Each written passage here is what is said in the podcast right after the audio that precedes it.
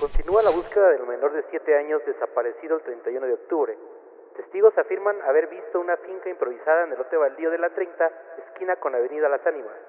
Uno de los acompañantes menciona que un brazo se asomó por la puerta dando alcance al menor. Hasta el momento, no se ha dado con el paradero ni del menor ni de la finca. Autoridades recomiendan no salir de sus casas y si tienen algún dato que pueda ayudar con la localización del menor, favor de comunicarse al programa Tercera Frecuencia Podcast. ¿Qué tal? Buenas noches. Estamos a punto de entrar a la tercera frecuencia. La voz que escuchan y la que los saluda es la del Gambis, alias el Gabriel. En la dirección y en la producción de este podcast hoy se encuentra el buen Pacman Olivares, Charlie, Lalo, Pinque Mejía y en las redes sociales se encuentra Joyce, Joel y Luna.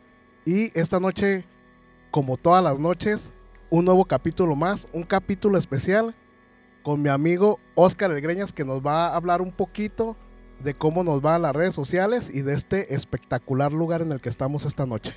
Sí, ¿qué tal? Muy buenas noches, Gabriel. Un podcast más, una noche más aquí en Tercera Frecuencia. Y pues sí, la verdad, muy emocionado. Estamos aquí en este hermoso lugar que es el Panteón de Mezquitán, aquí en Guadalajara. Y pues bueno, también agradecerle principalmente a todos nuestros suscriptores que han estado al pendiente de cada programa, como cada, cada semana. Y pues bueno, también este, recordarles que eh, ingresen a las membresías y que adquieran las membresías porque hay bastante, bastante contenido que solamente ellos lo, los van a poder ver antes que todos. Y sobre todo, este, si quieren ver el recorrido que vamos a hacer eh, después de este programa, pues lo van a poder encontrar en esta, en esta membresía, ¿no, Gabriel? Sí, de hecho, hoy venimos a este lugar para darles un poquito más de contenido. Y claro, también para que se sigan suscribiendo, nos sigan mandando sus historias. Si tienen alguna historia de Panteón, sería fantástico que nos las mandaran para en otros capítulos hablar de ellas. Así es, Gabriel, y pues bueno, antes de empezar este podcast me gustaría que les comentaras un poco acerca de lo que tenemos al fondo y esta bella imagen, que es este mausoleo que normalmente le llaman de los perros, pero quiero que nos digas el comercial. Bueno, este mausoleo es emblemático aquí en Guadalajara, sobre todo porque tiene una gran historia. Habla sobre este una persona que tenía o sí tenía porque pues ya ya falleció. Le hacen este gran mausoleo. Tenía mucho dinero, creo que se llama Jesús Flores. Así es. Al fallecer él, este le dice a su a su esposa que quería que cualquiera de los dos que muriera primero mmm, tenían que rezarle una novena aquí en, en, esta gran este gran mausoleo y todo. Así es. Para esto los dos creo que fallecen en el Atlántico. Así es. Mucha gente se ha aventurado a venir a rezar la novena, pero pues no han podido porque se han escuchado muchas cosas paranormales y se han animado a venir porque dicen que el que le rece va a obtener el dinero que esta persona en vida dejó y también iba a quedar en sus manos la mentada Casa de los Perros, que ahora es el Museo del Periodismo. Anteriormente era un, un restaurante, uh -huh. pasaban muchas cosas paranormales y más anteriormente, después de que ellos murieron, pues la casa estaba en total abandono. Entraban las, las gentes a hacer sus rituales, dejaban muchos fetiches pero ahora ya es propiedad del gobierno y ahora, como lo vuelvo a repetir, es el Museo del Periodismo. Así es, ¿no? Y de hecho, como tú lo comentas, el hecho de que vinieran aquí solos, tenían que venir y había como ciertas cosas porque tenían que venir a las 12 de la noche uh -huh. a hacer el, eh, el, novenario o la novena, uh -huh. como tú dices, pero cada vez que venían, pues parece que ocurrían bastantes cosas y no podían terminarlo. Se escuchaban por ahí eh, contestaciones a la oración y sobre todo ya ciertas cosas paranormales como algunas cosas que se movían o se caían, entonces creo que no terminaban nunca y salían pues prácticamente asustados o muchos ya quedaban un poco mal, ¿no? Sí, de sentido. hecho, este los dejaban que pasaran. Había personas que se aguantaban dos, tres dos. misterios uh -huh. y cuando ya la cosa se ponía más tensa porque comentaban, ahorita la temperatura ya se siente, o sea, yo no traigo ahorita chaleco ni chamarra ni nada, pero ahorita ya la temperatura ya está bajando.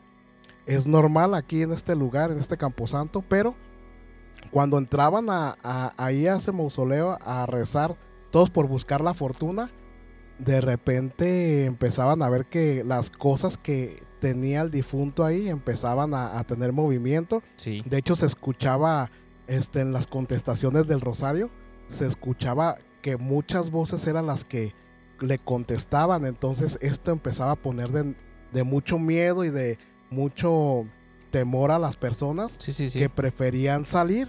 Algunas otras se desmayaban en el acto y ya no salían, tenían que entrar por ellos. Y hasta la fecha yo no he conocido ni he sabido de alguna persona que haya podido aguantar dos o tres días venir a rezarle a este difunto. Sí, digo, sobre todo por esa carga energética que dejó el, el difunto y pues obviamente antes había muchas, este, o hay muchas historias de personas que tenían bastante poder o tenían dinero y que dejaban ciertos requisitos como para adquirir sus fortunas o sus terrenos. Entonces, parte de esas, digamos, de ese ritual o de esos requisitos que ellos pedían era que se hiciera el novenario justamente aquí en este mausoleo a las 12 de la noche y, de- y solos, no podían venir acompañados, entonces Sí. difícil. Sí, y de hecho este camposanto este, fue inaugurado un día 2 de noviembre, ahí por ahí de 1896. Y aquí se encuentran dos, dos partes que es el cementerio francés y el alemán. Y el alemán así es. Este, cuentan, son de las historias rápidas que cuando lo inauguran hacen como una especie de promoción, lo podemos decir, Ujú. que la primera persona que, válgame la redundancia, que muriera primero, su entierro iba a ser gratis. Entonces no sé si por aquí en un muro hay una representación de cómo estaban divididas las clases sociales, porque ese, ese día de, como creo que era un 27, no recuerdo bien si 27 o, o 30 de octubre, Ajá. muere un alemán y muere otra persona de, de- de escasos recursos ujú. y se ven que los dos vienen a, por esa En promoción. el mismo momento, sí, en el exacto. mismo uno va en carreta y otro va a pie y pues ya saben quién se quedó con él. De hecho, es un alemán que llegó aquí a Guadalajara, fue el boticario por mucho tiempo, Así es. por no sé por qué tipo de causas falleció y pues vienen por lo mismo que él era solo y no tenía familia, este vienen por ese por esa promoción que habían hecho Exactamente. de la inauguración del panteón. Es el segundo panteón de Guadalajara, el primero fue el panteón de Belén, Así es. esperamos próximamente estar por allí. Así es. Y es un poquito de la historia de, de este panteón que me gustaría más mejor que la gente que vea este podcast o que lo escuche viniera a visitar los recorridos y que checaran todas las historias. Nosotros vamos a contar algunas, no exclusivamente de este panteón, para que mejor vengan a los recorridos. Y, pero sí vamos a contar algunas historias de aquí y otras tantas. Sí, no, y sobre todo que se den la oportunidad de conocerlo. Es eh, normalmente esto ya es una situación cultural y la verdad es que es bastante, bastante bonito en el sentido de todo el tiempo y todo lo que todas esas historias que se llevan y sobre todo todas aquellas personas que les ha tocado cuidar todo, todo el panteón y pues imagínate todas las todo lo que han podido ver y observar. Pero bueno, Gabriel, vamos a comenzar con este podcast. Me gustaría que empezaras con una de tus historias, por favor. Bueno, les voy a platicar una historia popular de, eh, de este panteón. Digo popular porque hasta la fecha ha habido personas que, mm, ¿cómo lo puedo decir? Que han presenciado e- este tipo de actividad a las, a las puertas de la entrada de este panteón de Mezquitán. Y cuentan que por ahí por los años 50, 40, cuando apenas ese, estos servicios de taxi empezaban a, a abundar, mm, cuentan que siempre a las puertas del panteón, a, a una hora no muy tarde, serían 10, 11 de la noche, siempre había una mujer este, de avanzada edad esperando un taxi. Entonces, no, no muchos por el. no se animaban a pasar por el panteón. O sea, mm, desde hace mucho tiempo, ustedes saben que no, no era como tan abierto este tema y, y las cosas que se platicaban siempre de los panteones era pues no pasar por ahí de noche. Sí, sí, claro. así. En una ocasión, un chofer de taxi le hace mm, acude al llamado, pues, a la sí, sí, seña, la de, de seña. la parada a, a esta persona que estaba ahí a las puertas del panteón y lo pide que lo, que lo llevara a- al templo, al, al convento que está aquí cerca. Este la lleva y la señora le dice que al llegar ahí a- al templo, le dice que lo espere unos 15 minutos. Esta señora entra, pasa el tiempo que ella dijo, regresa y le pide que la devuelva otra vez a las puertas del panteón. Cuando esta persona, este taxista, la deja otra vez ahí, esta señora le da un papel con una dirección y le dice que si puede ir a cobrar ahí Ah, el dinero, El pues de la de la vuelta. Claro. Para esto el chofer se queda pues extrañado, pues se aventó su chamba y lo que él quería ya era irse porque ahora sí ya iban a empezar a ser como las 12 de la noche. Sí, y la superstición, Sí, ¿no? Ya después claro, de ya las después 12. de las no sabes a quién subes. ¿eh? Sí. Para esto pues acepta, con miedo y todo acepta, pero su mayor impresión fue que vio que la mujer entra al panteón pero sin abrir las puertas. Esta Oh. persona, impactada, asustada, se va. Pasan los días y, y él pues empieza a sentir pues mal, o sea, Sí, sí, sí. empieza con fiebres y todo. Y cuando se va a poner a disponer a trabajar otra vez, entre que está limpiando el carro y todo, encuentra el papel con la dirección. Ah, y le da curiosidad Claro. ir a la dirección. Va, toca la puerta, sale una joven y le muestra el papel. Mm. Para esto esta persona se suelta a llorar despavoridamente. Le da mucha tristeza al chofer y también le causa impacto ver que esta mujer Sí, al que ver el papel se está pone a llorando llorar, y se pone a llorar. Y le hace la pregunta, ¿cómo era la persona? Se la empieza a describir este taxista. Y para esto la mujer saca un retrato de los de antes, se lo muestra y le dice, sí, es esa señora. Pues como todos, me imagino que ya, ya, ya se imaginarán lo ya que nos pasó. imaginamos. Ella le dice que su mamá murió, había muerto hace unos 10 años aproximadamente Mm. y que como era muy religiosa, siempre, siempre, siempre, siempre está a la espera de que alguien la lleve a Al la templo. iglesia y Mm. traerla de regreso. Son de las historias que se cuentan aquí. Hay muchas más historias. Les recomendamos que vengan Exacto. a los recorridos guiados Sí, sí, sí. para claro. que se enteren de todo lo que pasa aquí. No, y imagínate eh, anteriormente, pues todo lo que se podía ver, ¿no? Por la noche y sobre todo a las afueras de, lo, de los panteones, eh, la superstición y el hecho de decir que si tú como eh, taxi o como este servicio que se puede dar a la gente, una persona tan trasnochada, por así decirlo, que después de las 11, 12 de la noche te la topas afuera de un panteón y ir a una iglesia o ir a algún templo y posteriormente regresarla. Pues sí, yo creo que es un poco extraño, pero yo creo que lo más extraño fue que nunca se imaginó que esa persona pues estuviera estuviera fallecida tanto tiempo. Ahora, el hecho de que la haya visto atravesar las puertas sin eh, abrirlas, pues creo que desde ahí es un impacto bastante severo y bastante fuerte, ¿no? Sí, y sobre todo que esa es una de las historias de aquí. También hay, hay historias muy tristes, como en una ocasión, este, los familiares pues vienen a, pues, a, a dejar a su difunto ya aquí en este camposanto. Ajá. Viene toda la familia y con, con ellos vienen, pues claro, ¿verdad? Los nietos y... Sí, la y familia. En una de esas, una de las niñas se desbalaga. Ajá. Entonces ellos están como con esta pena de, de lo del difunto y todo, que la empiezan a buscar y en realidad no la encuentran. Ellos creen que posiblemente se regresó Ajá. con uno de los familiares y que ellos no se dieron cuenta. Ya. Aquí la, la realidad que pasó que esta niña empezó a jugar entre las criptas Ajá. y cayó en una hasta el fondo. Entonces no se dieron cuenta pues porque todos estaban con los sollozos y con Sí, nadie la se dio cuenta que se cayó. ajá. la encontra no la habían encontrado, la encontraron a los días, se comunican con la familia y pues se dan cuenta que, que sí es la, la niña La que se les había perdido por la ropa, ya estaba en estado de descomposición. Digo, Sí. una historia triste, pero muchas personas nos, yo en realidad no sé, pero muchas personas que han venido a este panteón a cualquier hora del día han escuchado las risas y también los sollozos, Los de una niña. Todos dicen que es ella. A ver si ahorita pasamos por donde más o menos dijeron, en, un en un recorrido que vamos a hacer en un, poqui- un poquito más adelante.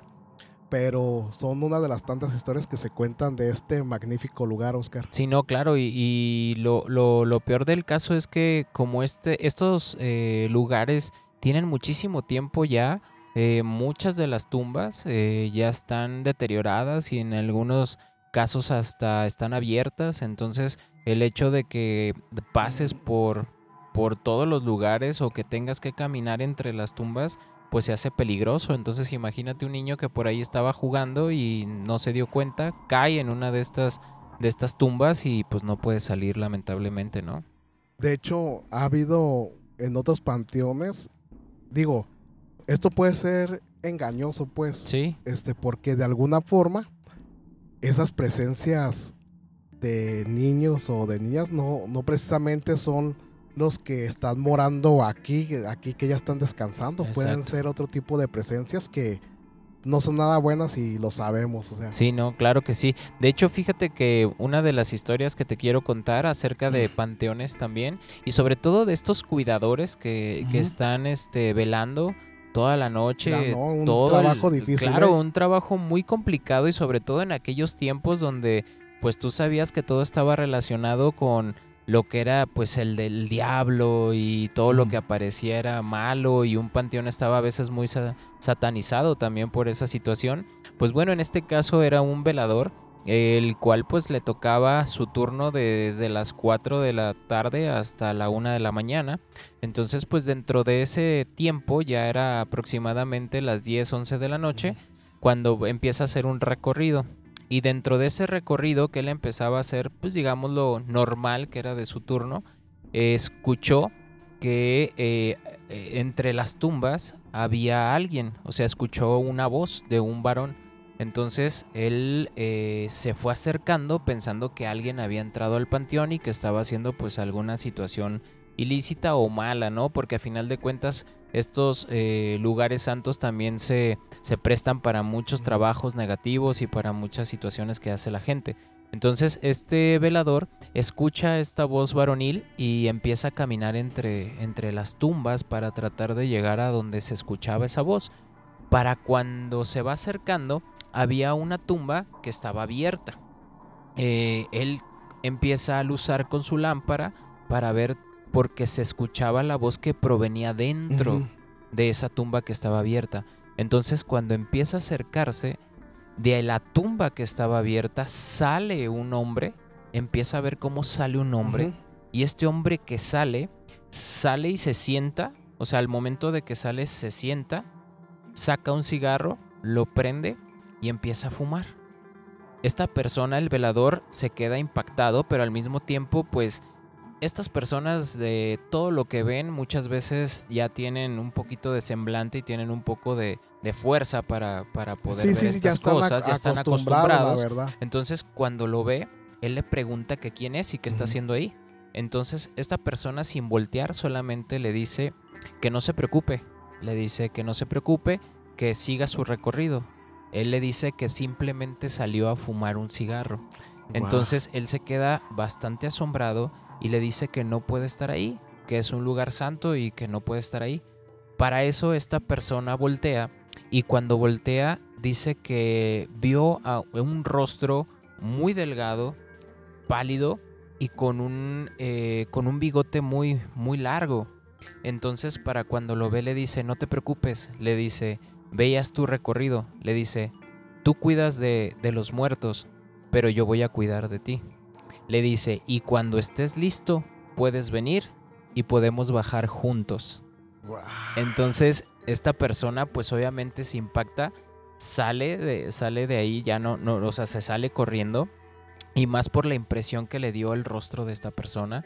Él sale corriendo y comenta que pues obviamente eh, tuvo que regresar otra vez hacia la parte donde estaba pues digamos que la puerta de, de la entrada de, del panteón y ya no quiso hacer el recorrido. Entonces toda la noche se la pasó en vela pensando que ese hombre iba a regresar por él y se lo iba a llevar a la tumba.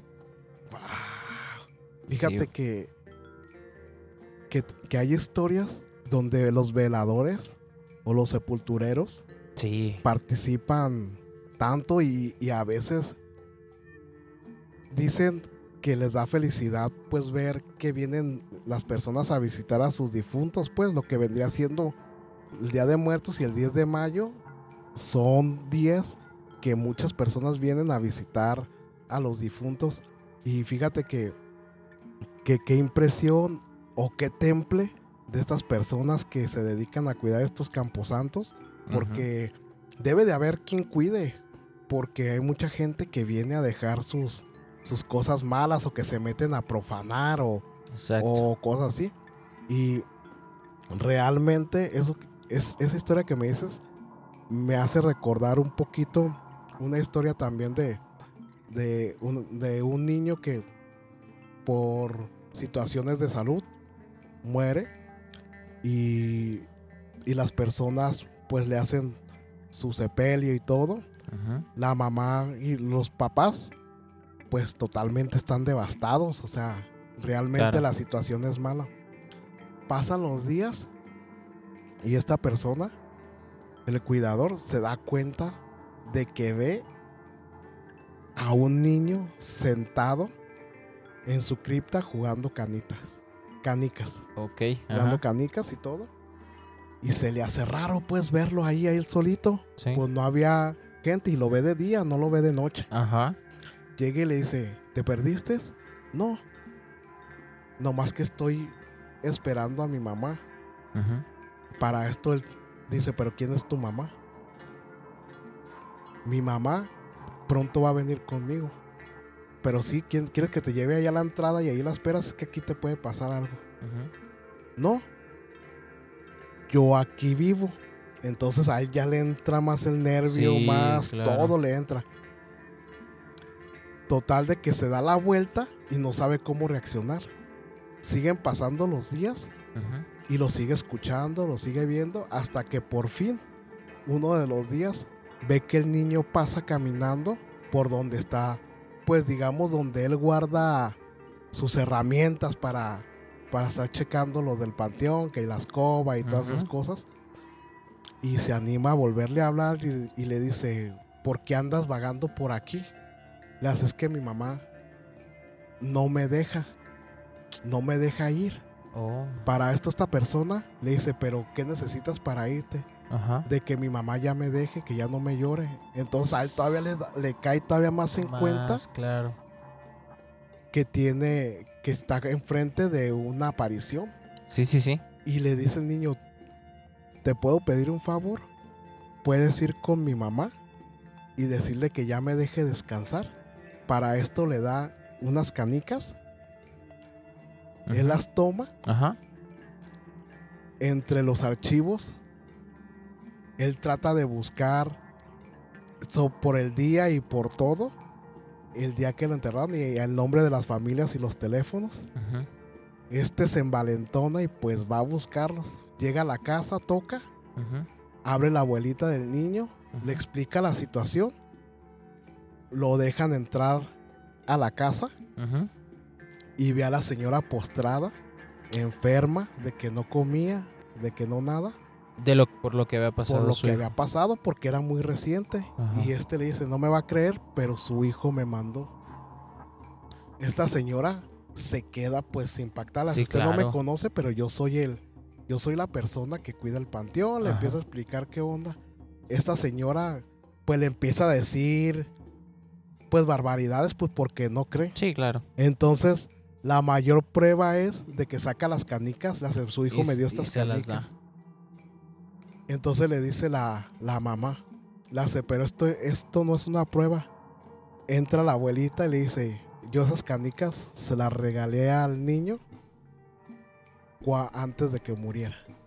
Entonces, imagínate, a veces no sabemos desprendernos Sí, de las claro, De personas. las personas. y no las dejamos que trasciendan o tienen una pena y en este caso este niño fue lo que pasó. La mamá va otra vez a, a donde está su hijo, le pide perdón y lo, y lo deja ir. La señora se empieza a recuperar. Tienen otros dos niños chiquitos y pues todo vuelve a la normalidad, pero la mamá dice que en sueños, algo muy chistoso, al paso de los años, ha visto a su hijo crecer en sueños. No mames. Güey, pero cómo, o sea, ¿cómo puede pasar el hecho de que tú dejas a tu hijo De cierta edad, de cierta Ajá. edad y en los sueños lo ves crecer? lo ves crecer, cada que lo sueña, lo ve acorde a la edad, del tiempo, a Ajá. partir pues del tiempo Sí, sí, sí, que este niño pues falleció. falleció. ¿Y crees, pensando en, en- una, en otra situación, ¿tú crees que sea algo bueno? O sea, pensando en que se supone que si era un niño, debe de trascender, pues es, digamos que un niño es inocente y de cierta manera su alma pues se va directo al cielo, aunque no podía descansar este niño. Una vez que lo deja descansar, ¿por qué lo vería crecer? O sea, siento que no es como muy común esa situación No, y hasta cierto punto creo que no es bueno, pero no sé. no sé, a mí se me afigura que es como para darle esa tranquilidad de, de que a pesar de que él ya no está, él sigue en otro plano, sí, sí, sí, haciendo claro. como lo decimos aquí terrenalmente, haciendo su, su vida, Claro. ¿me entiendes? Y fíjate que, que te lo comento porque dentro de lo que son, eh, bueno, a- hablando de lo que comentan los, los sacerdotes en general o, o personas que están eh, eh, estudiando esto de la demonología y este tipo de situaciones, cuando tú encuentras o cuando tú ves un niño eh, en, en alguna casa, en algún lugar,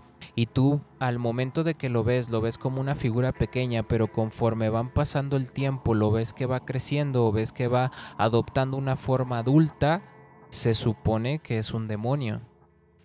Pero en este caso, bueno, pudiera ser que a lo mejor el hecho de que lo vea en sus sueños y que no le haga nada y que a lo mejor le dé la tranquilidad a su mamá, pues puede ser esa situación. También puedo pensar que es por el hecho de que ella, la mamá, quiso verlo crecer. Crecer. Sí, y, sí, y sí, ha sí, de- sí, y es como todo.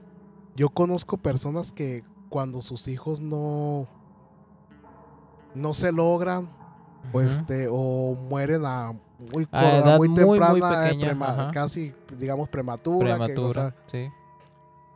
mm, a veces tienden a decir, ahorita mi hijo tuviera tantos, Tantos, años. sí, sí, sí, exacto. Entonces, quiero pensar que por Como ahí que va, lo quieren recordar también de- en una forma de, de crecimiento Sí, sí, o- sí. O, como se fuera desarrollando más, ¿no? De hecho, no sé si has visto que ya la inteligencia Artificial, ya ¿no? te hace que, que veas Todo. A, a, a tus seres queridos ya a cierta Mm, edad. Bueno, ya de hecho hay, también hay como un, Aplicaciones una y todo. aplicación o un filtro o algo que te hace ver ya también a, este longevo Sí, y, sí, y sí. todo, pues. Fíjate pero- que, que, que ahorita hablando de niños en, en panteones, me vino a la mente una historia acerca de igual, una, un esto, este tipo de personas que hacen, pues, ¿qué serán? ¿Enterradores? ¿O cómo Ah, le llamarán? sepultureros, Sepultureros, en donde en, en un tiempo ya bastante, pues, atrás, eh, este sepulturero estaba haciendo su trabajo porque había fallecido una persona.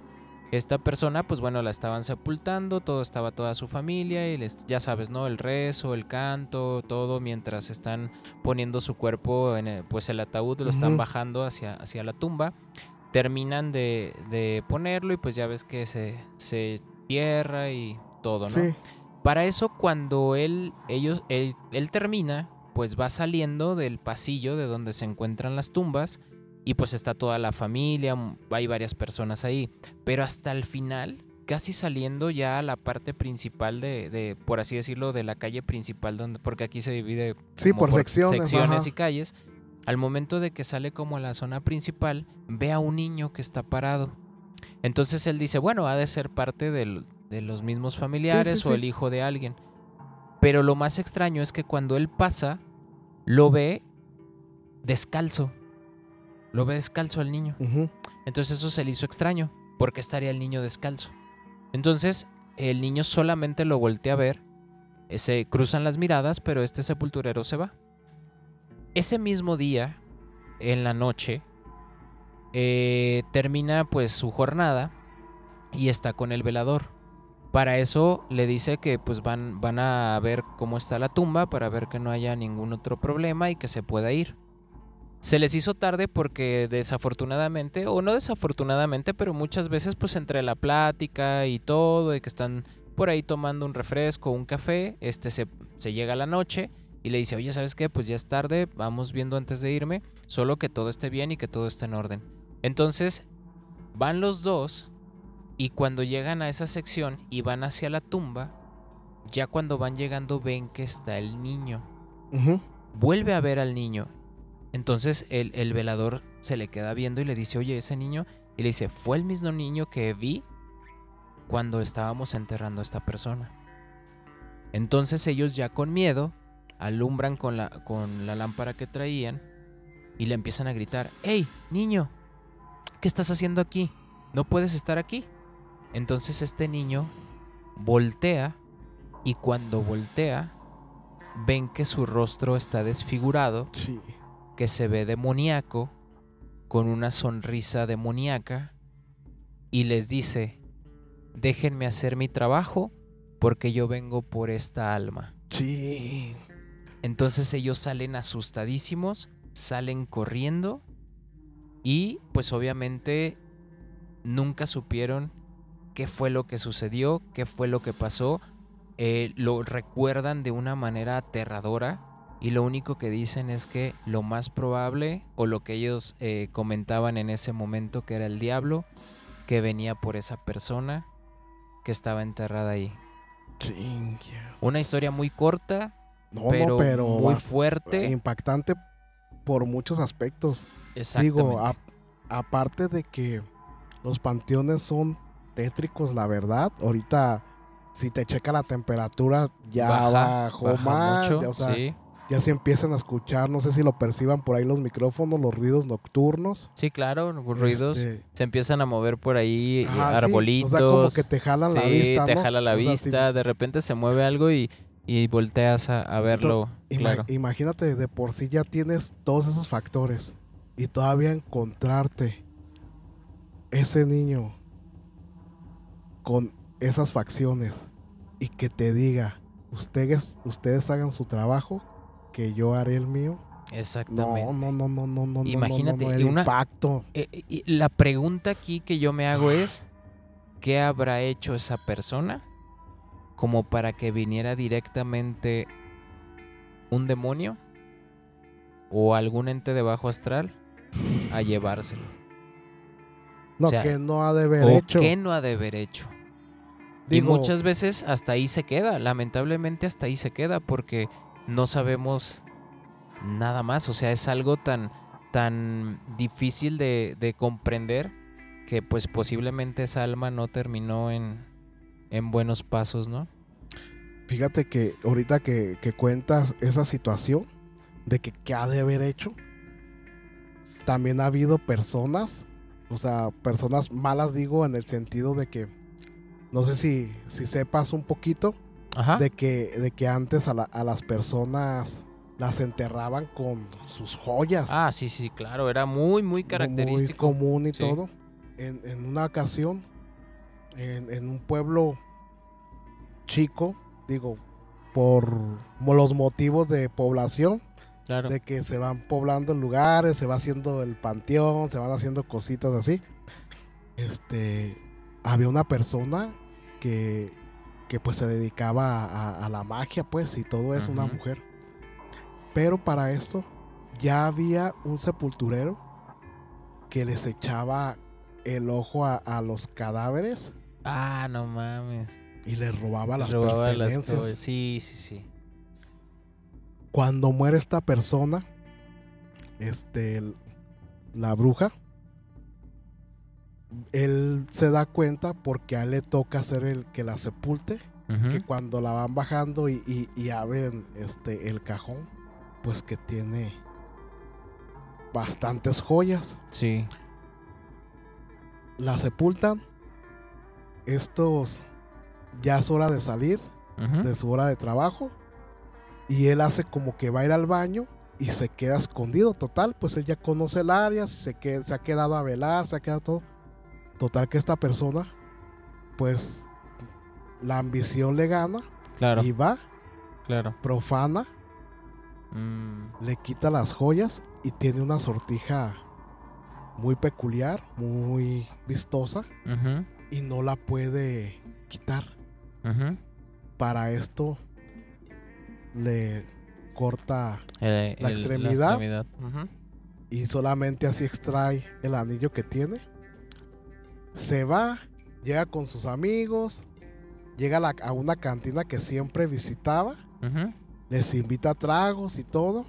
Y él tenía un cofre en su casa donde guardaba todo lo que se robaba. Sí, literalmente un bandido. Una, uno de los días se pone una guarapeta, una borrachera, Borrachera. en grande. Llega a su casa, se duerme, amanece en la cripta de, de esta persona, de esta llamada bruja. O sea, o sea, se emborrachó. Llegó, eh, llegó a su casa. Ajá. Cuando él despierta, no es- despierta en su casa, está ah, ahí. despierta en la, en la tumba. Ajá, en la tumba. Y tiene este un poco la mano salida, la que no tiene extremidad. Ajá. Y, y él se levanta, pues. Pues imagínate sí, con ah, una sí, no, crudota claro. y, y, y como que, ¿qué hago aquí? Cuando llega a su casa, ya la está esperando este, este espectro para que le entregue las joyas. Las joyas. Lo araña, eso cuentan, eso- lo araña, le, le corta un pedazo de carne. Este se desmaya y cuando despierta, está otra vez ahí, pero en la noche. O sea, en la tumba, pero ya es de noche. Ya es de noche. Se despierta, los amigos lo ven, Ajá. Lo llevan a darle auxilio. Lo llevan a su casa y él dice, aquí déjeme, aquí déjeme, todavía con el miedo de que sus amigos le robaran lo que él robó de otras Sí, sí, sí, personas. claro. Pues total que... ¿Y tú sabes cuál fue el desenlace de esta historia? No. Muere de un paro cardíaco Ok. y los, los mismos del panteón Ajá. hablan de dos apariciones. De una mujer Y la de él. persiguiendo a un hombre por las noches. Ah, no mames, o sea, la- e- ella persiguiendo a, él. Porque no le entregó lo que era de ella. Tss, imagínate, no mames, vagar por toda la eternidad haciendo lo mismo, no descansar. por eso siempre dicen que no es bueno quitarle a- No, ni nada. siquiera a alguien Ajá. Ni siquiera a alguien que tuvo un accidente y que desgraciadamente murió. Hay gente que se queda con las pertenencias, ya sea Sí. dinero, ya sea todo. No, y, y antes te estoy hablando que en, en Europa era muy común esa, esa Sí, es- esos situación. saqueos. Los saqueos era muy común porque mucha de la gente europea era, pues, bueno, no mucha, pero había muchos que tenían poder y tenían riquezas y todos estos, eh, pues ahora sí que como bandidos de, de tumbas, era lo que quitaban, dientes de oro, alhajas, relojes. Muchas de estas personas les ponían sus relojes de estos que eran de como de, de medallita, de Ajá. no sé cómo, cómo se llamaban, eh, como de brújula y las tenían ahí en sus ropas y les, es más, les quitaban hasta las ropas. Entonces, sí era un saqueo impresionante, pero no manches, qué fuerte. Imagínate tú solamente por quedarte un anillo, eh, condenaste tu alma para se, toda la conde- o eternidad. sea, se condenó totalmente y quién sabe, bueno, esta hechicera, esta bruja de la que se habla, quién sabe, ella tenía otro plan para seguir vigente porque no, no sé si recuerdas en, en alguna de las pláticas de, de- del, del unicornio negro, Negro, ajá. que, que él dice que su alma pues está condenada Sí. a, a estar del otro lado del enemigo pero que él pidió seguir después todavía de que muriera, de que muriera. seguir todavía vigente como un, es- un espectro, un espíritu. Ajá. Entonces, yo pienso que eh, ese, ese arte ella lo quiso manejar y a lo mejor su sortija, pienso yo, era la del Sí, que era con la del poder. porque es una leyenda sonada esa. Bastante Ajá, fuerte, sí. ¿no? Y, y fuerte en el sentido de que a lo mejor ella tenía un plan, como tú lo dices, Ajá. y esta persona llegó y se lo quitó por se completo. Fíjate, Oscar, que otra historia también, o otra leyenda es de que, no sé si, si recuerdas o, o sepas más bien, que antes este, las familias adine- adineradas enterraban a, a sus seres queridos pues con sus joyas más preferidas y Sí, todo sí, sí, eso. sí. En una ocasión pues ya traen a esta, a una joven muy bonita y todo, ya la traen a, pues al camposanto pues. Y estos enterradores, pues ven que, que trae muchas joyas puestas y todo, ¿verdad? Pues total que la entierran y todo normal. Se van y se echan sus tragos ellos a una cantina y de repente pues saca- sale la plática de que si viste todas las joyas que traía Sí, sí, y sí. cosas así. Entonces había uno que tenía bastante necesidad pues monetaria, pues tenía muchos problemas. Claro. Y pues les dice que, que si se animan a ir a pues a Pues sí, profanar, pues claro, saquear. que nadie se iba a dar cuenta, que ellos podían entrar y todo eso. Pues total que se animan y llegan por la noche, empiezan a escarbar.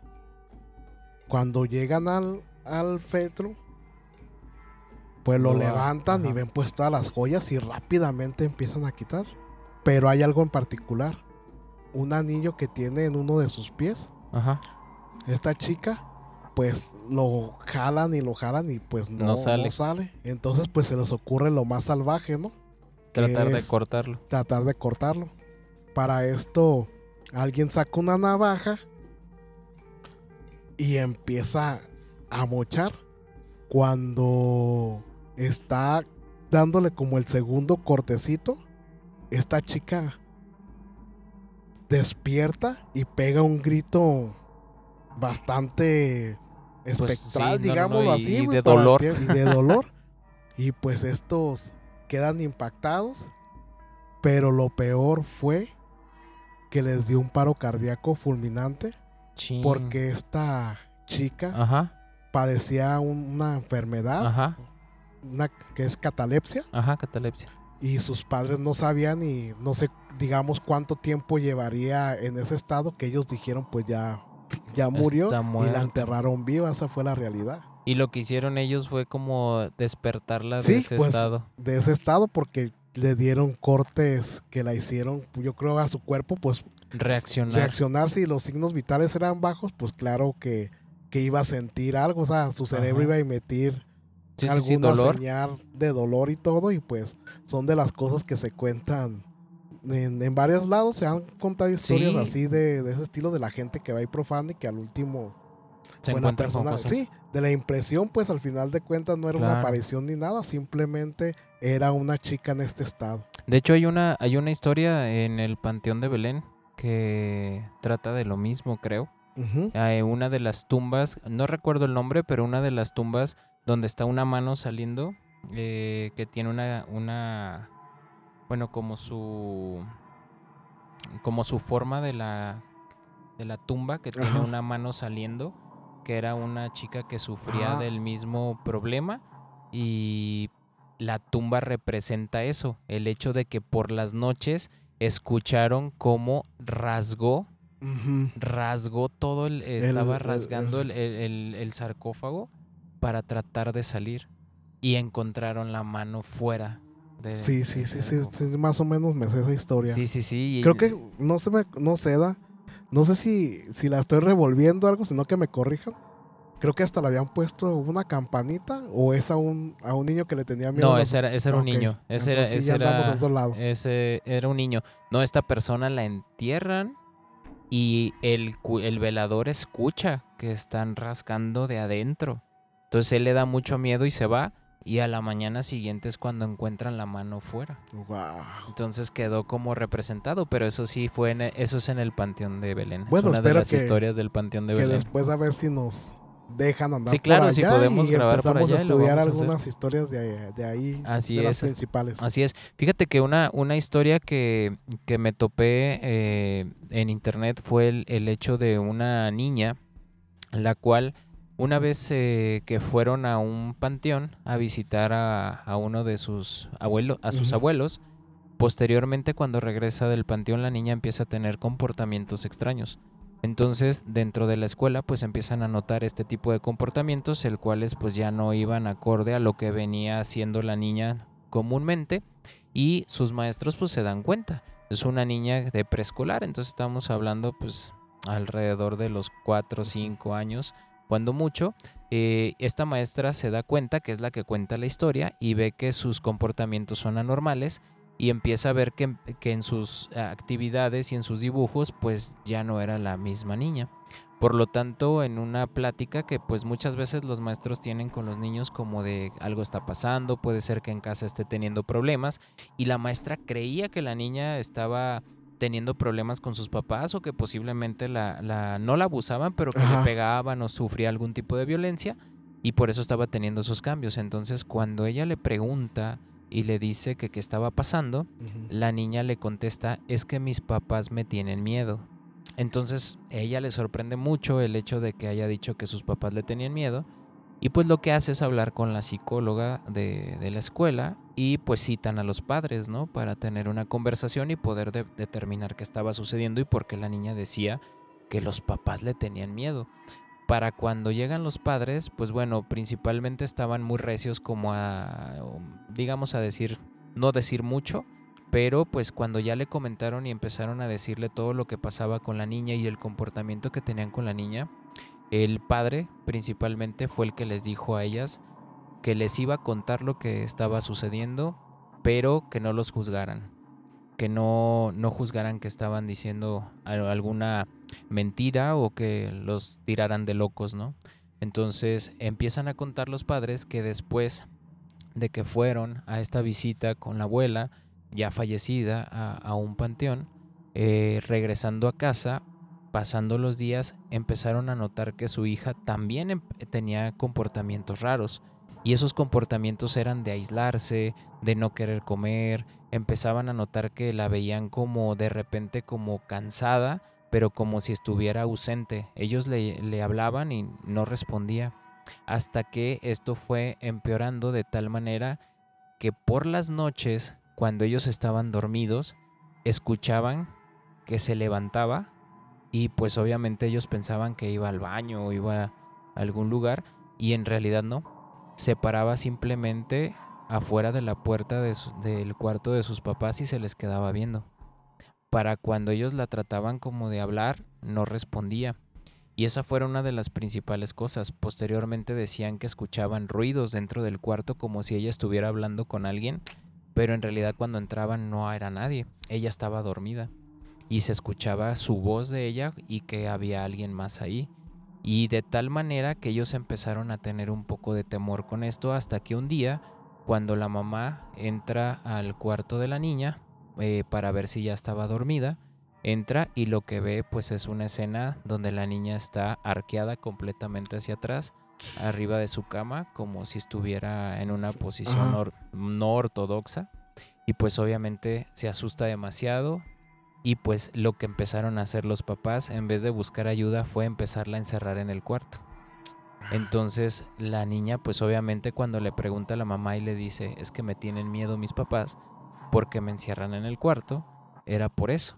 Y eh, pues obviamente la maestra y la, y la psicóloga se quedan impactados. Ellos piensan que, ellas piensan pues obviamente que no es del todo cierto esta situación, pero tratan de no juzgar a los padres y posteriormente a eso pues le dicen que tienen que ir a terapia y que la niña tiene que ser como vigilada por parte de una asociación que cuida a los niños y bla bla bla, ¿no? Para esto los padres pues obviamente eh, sabían que los iban a juzgar de tal manera que sacan a la niña de la escuela y pues la maestra y la psicóloga pierden la pista de la niña. Ya no supieron qué fue lo que pasó con ella, si buscaron ayuda profesional o si en todo caso hicieron algún otro tipo de búsqueda no espiritual o algo por el estilo. Pero es una, una historia que queda como incertidumbre en el sentido de que no saben qué fue lo que sucedió después de esa visita al panteón cuando fueron a ver a la abuela. Wow. Se llevaría pegado algo, digo, los niños son almas tienen almas muy puras, muy buenas y todo y y hay cosas malas que eso buscan, pues. No, claro, y, simplemente se ha escuchado y hay muchas historias donde se dice que los niños pues tienen esa, eh, digámoslo de esa manera, esa energía tan, tan fuerte que atraen a otro tipo de, de entes, que en este caso no sabemos si son buenos o malos, o a final de cuentas alguno que vio la, la oportunidad de entrar en el cuerpo de la niña, ¿no? Sí, también. ¿Te acuerdas que hemos platicado que, que también hay personas que te pueden mandar algún Sí. tipo de espectro y a veces tú no lo percibes y los más pequeños son los que, como son más puros y todo, a veces Pues la les toca, inocencia, ¿no? Sobre les todo. toca a ellos recibir el impacto o, o ver las cosas que los adultos pues ya no vemos, o sea, No, no y- tenemos esa como percepción como ellos. Pero sobre todo creo que, que e- el impacto hacia los padres, el hecho de ver que su hija está cambiando, a lo mejor en comportamiento y en todo, y no saber qué hacer. Y, y- Yo creo que fue lo que se les ocurrió, Claro. a, a lo mejor al no tener, mm, digamos que ahora es- este tipo, las cosas paranormales siempre han existido, Pero yo creo que ya en este tiempo actual, este, pues se, se han abierto ya, a- hay gente más abierta a este tipo de, de cosas. Ah, no, claro, sí. Cada quien este, platica su relato, su historia, como le pasó, aunque a, a veces sean los mismos sucesos, pero cada quien los vive diferente.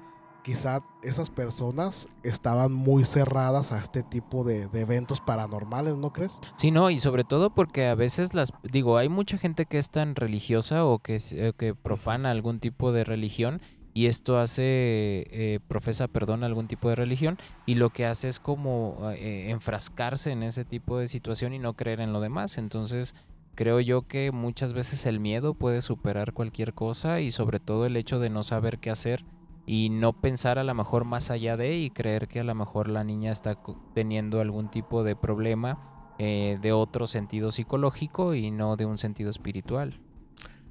Pues es que realmente, o sea, si a lo mejor son personas que que son no, que son no creyentes de, de alguna También, religión o algo, este, son las personas que son Más susceptibles, más ¿no? vulnerables a Claro. este tipo de cosas y, y- y- y es como aquí se respeta la creencia de, De cada de quien, todos, claro. porque ya ves que hay algunas religiones que no te dejan ni siquiera que recibas sangre No, de otra persona exacto. o algún tipo de medicamento y, y con esa, como decimos nosotros, con esa cruz se, se mueren, se van al panteón, ¿verdad? Sí, Digámoslo sí, sí, así. claro, y lo tienen que... Y lamentablemente son tan allegados que no pueden cambiar ya sus creencias. Eso es una de las cosas también difíciles. Y, y fíjate que entrando en este contexto, eh, hay algo muy interesante hablando de este tipo de personas vulnerables, sobre todo a, a nivel psicológico, que se puede decir que se manipulan fácilmente y que pueden llegar a una situación trágica.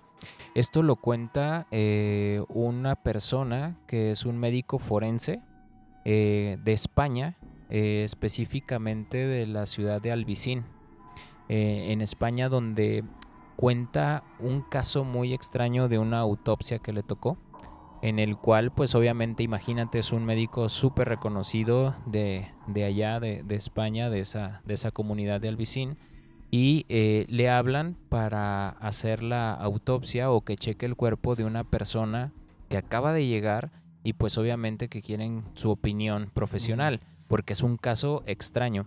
Entonces, esta persona, este médico llega al lugar a donde va a ser el, el procedimiento y pues bueno, lo primero que se topa es con, eh, con el cuerpo de lo que aparenta ser una mujer. Esta, este, este cuerpo tiene ciertas características que al médico le, le impactan de cierta manera, porque lo primero que logra ver y, y- y determinar es que el pelo estaba el cuerpo sobre la mesa y el pelo que colgaba hacia abajo lo veía extraño, se veía como si hubiera recibido algún tipo de, elec- de electricidad, se veía como si estuviera calcinado. Eh, era un pelo largo, pero se veía como calcinado, se veía extraño. Para eso, pues eh, empieza a destapar el cuerpo y lo que ve, pues obviamente es una mujer con una expresión facial bastante, digamos, eh, digámoslo, desesperada, con un dolor muy fuerte en su rostro, con una mueca muy, muy alarmante en ese sentido, que hasta él le impacta. Y pues tú sabes que todos estos médicos forenses tienen, mm, o sea, no les impacta cualquier cosa porque ven de todo Sí, tipo. tienen estómago de... Exactamente, y su mente pues obviamente es como muy fuerte, no, no cualquier cosa les lo saca o lo desencaja, ¿no? Y obviamente esta, esta cara de esta persona le impacta mucho al médico y dice, bueno, y lo más eh, raro de todo esto es cuando empieza a examinar el cuerpo y lo que ve es que el cuello de la persona está completamente como enlongado, está, está estirado Oh. y está en una situación como si se hubiera torcido la cabeza. Las, los brazos o los miembros son muy largos o más largos de lo, de lo de lo normal. normal. Ajá. Y eh, pues empieza a notar que hay una, digámoslo que en su parte genital de esta mujer Sí. hay una situación de desgarro, como si Oh. algo hubieran hecho ahí en, esa zona. Para esto, este, este médico saca, este, estoy hablando de 1990, Ajá. entonces este caso es documentado, es real. Oh. El, el médico saca su Polaroid de aquel entonces y empieza a tomar fotos. Y esta Polaroid, pues son, son este, fotos instantáneas. Sí, entonces sí. empieza a tomar fotos a todo el cuerpo, sobre todo en las partes específicas. Y se da cuenta que cada vez que saca las fotos y las pone sobre la mesa para que se vayan revelando Ajá. solas, ven que no se revelan. Se quedan en negro Ah, completamente. Wow. Entonces él se queda extrañado y dice, ¿por qué está sucediendo esto? Si en realidad pues tengo que tomar la foto y tiene que revelarse inmediatamente. Entonces ve que vuelve a tomar fotos y se da cuenta que no sale nada, se quedan en negro completamente. Para esto él se le hace muy extraño y dice, bueno, puede haber alguna falla del, rollo, bla, bla, bla. Y saca una cámara de video que la utilizaban para ciertas ocasiones. Y pues tú sabes que estas cámaras de 1990 eran cámaras grandes, eran cámaras pesadas, las cuales se, se conectaban pues obviamente a un monitor o a una televisión con circuito cerrado y pues empezaban a hacer tomas. Esto para, para algunos casos en específico, ¿no? Entonces este médico empieza a hacer esas tomas y se da cuenta que mientras está haciendo esas tomas no sale nada, no se proyecta nada. Entonces para él ya es algo completamente Sí, sí, extraño. bastante. Y dice, ¿qué está sucediendo aquí? Ajá. ¿Por qué no puedo tomar fotos o por qué no se ve el video? Entonces lo que hace es que empieza a examinar el cuerpo y él no había visto la etiqueta que se les pone a los cuerpos cuando llegan a la morgue. Y cuando llega a la etiqueta se da cuenta que dice Granada, que era eh, eh, eh, dice mujer de Granada, del barrio de Alvicín, exorcismo. Guau. Entonces él eh, se impacta y cuando empieza a indagar más, se da cuenta que esta persona estaba en Francia en sus actividades normales y se deja envolver por una secta satánica Ujú. de luz belista que la lleva pues obviamente a, a convertirse en parte de este, de este organismo satánico donde pues aparte de adorar, tú sabes, ¿no? Demonios y el estilo, empiezan a hacer actos pues obviamente sexuales, donde empieza a haber orgías, empieza a haber sacrificios y pues obviamente le manipulan el cerebro de tal manera que cuando regresa otra vez a España y que llega a este barrio de Alvicín, se dan cuenta que, o más bien ella llega con la cabeza completamente, digamos, mm, mal, pensando que ella estaba dando a luz o que ella iba a dar a luz al demonio, al anticristo. Estaba embarazada. Ajá. Entonces, pues obviamente sus familiares se dan cuenta que esto no está bien y para eso le hablan a un brujo de, de esa, de ese barrio, de ese pueblo. Sí. Le hablan a un brujo, el cual le decían el pastelero porque se dedicaba a, Ah. a hacer pasteles. Pero pues su También. doble vida también era el hecho de que era como el brujo chamán de esa- Practicar. practicante Ajá. de, esa, de ese lugar y empiezan a hacer un ritual. Dentro de este ritual de exorcismo, y lo pongo entre comillas, eh, le empiezan a dar un brebaje a, a- a esta mujer, el cual hace que al estarlo bebiendo de tal manera entre gritos guturales, eh, cuestiones de ahora sí que que se retorcía y su cuerpo se empezaba a mover de un lado para otro y decían que su cabeza se daba vuelta sola y que sus extremidades crecían y que había muchos cambios en ella, eh, muere la paciente.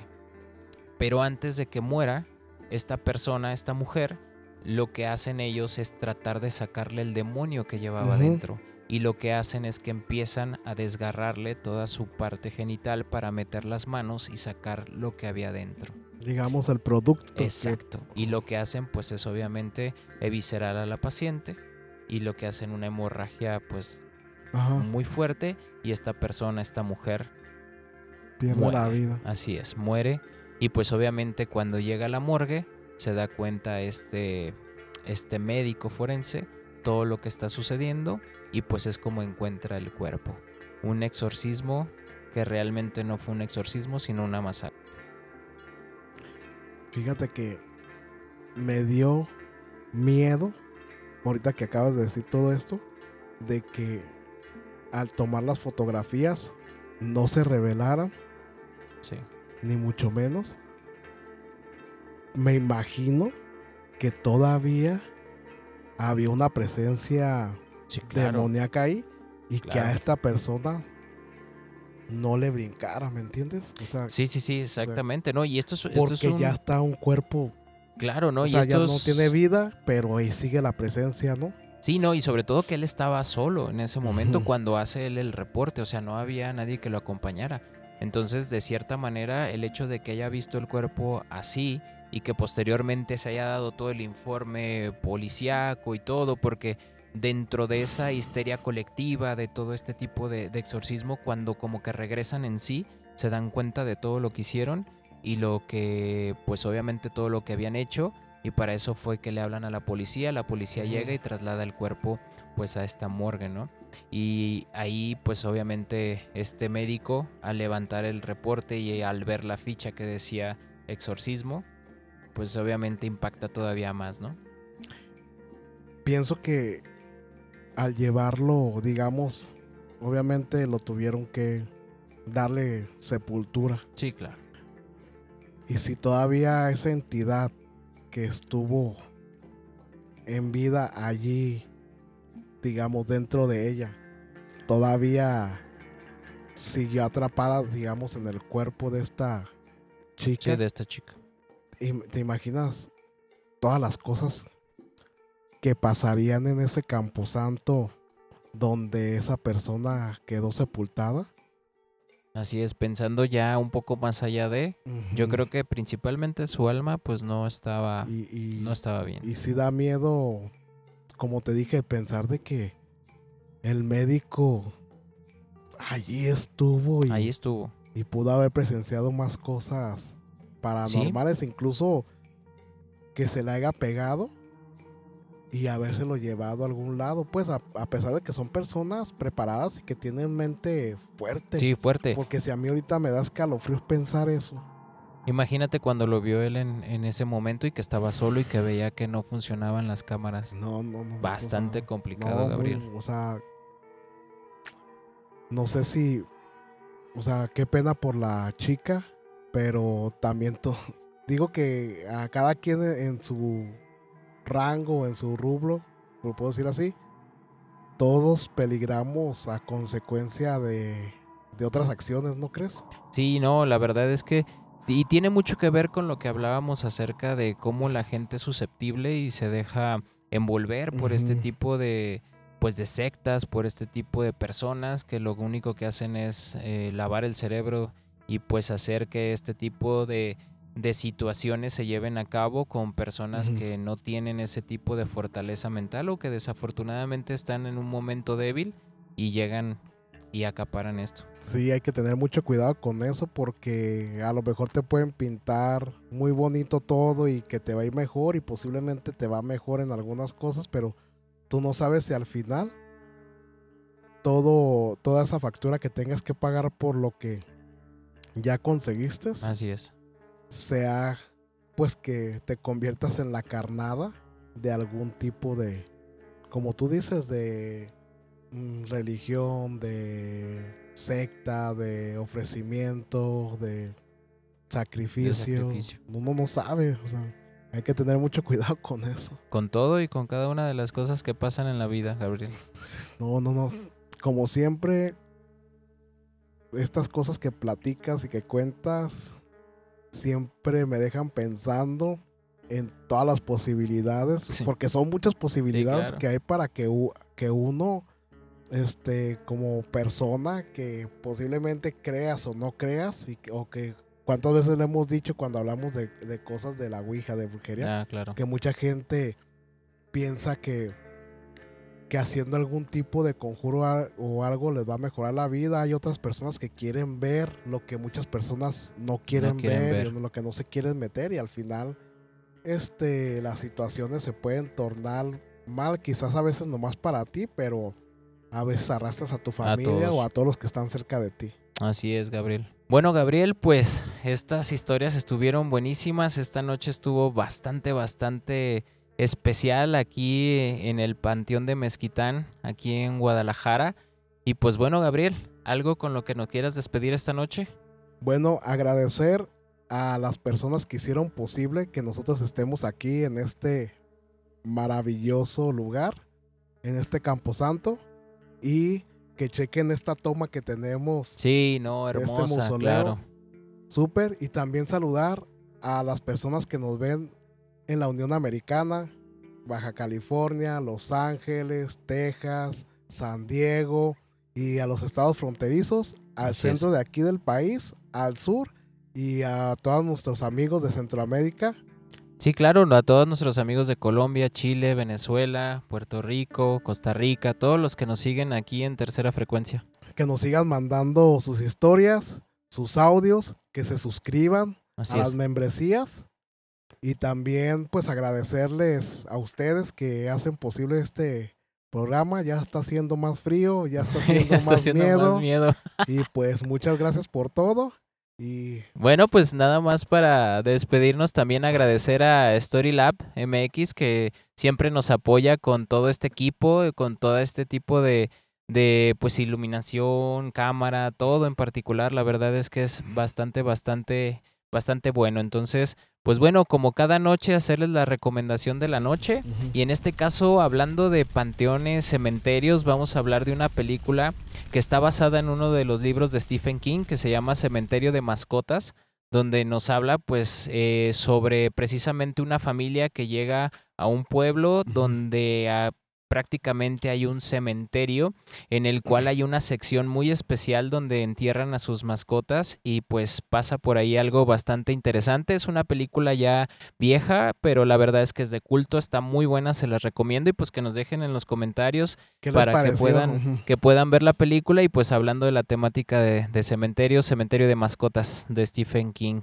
Y pues bueno, Gabriel, agradecerle también a nuestros suscriptores que le den a la campanita, que se suscriban en YouTube y que adquieran las membresías. Si quieren ver el recorrido del Panteón de Mezquitán que vamos a hacer en unos minutos, va a estar ahí en esa zona exclusiva para todos aquellos que estén inscritos. Solamente me gustaría que confirmaras la hora real en la que estamos aquí para que se vayan a dar cuenta que horas vamos a empezar. a Ok, la hora real, exacto, ahorita son las 2.05 de la mañana. Entonces ya mero vamos a, a entrar a la, digamos, a la hora cero que A le la- llaman. Exactamente. y nos vamos a preparar para dar este recorrido. Lo van a poder ver ahí a todos nuestros seguidores que ya están en las membresías.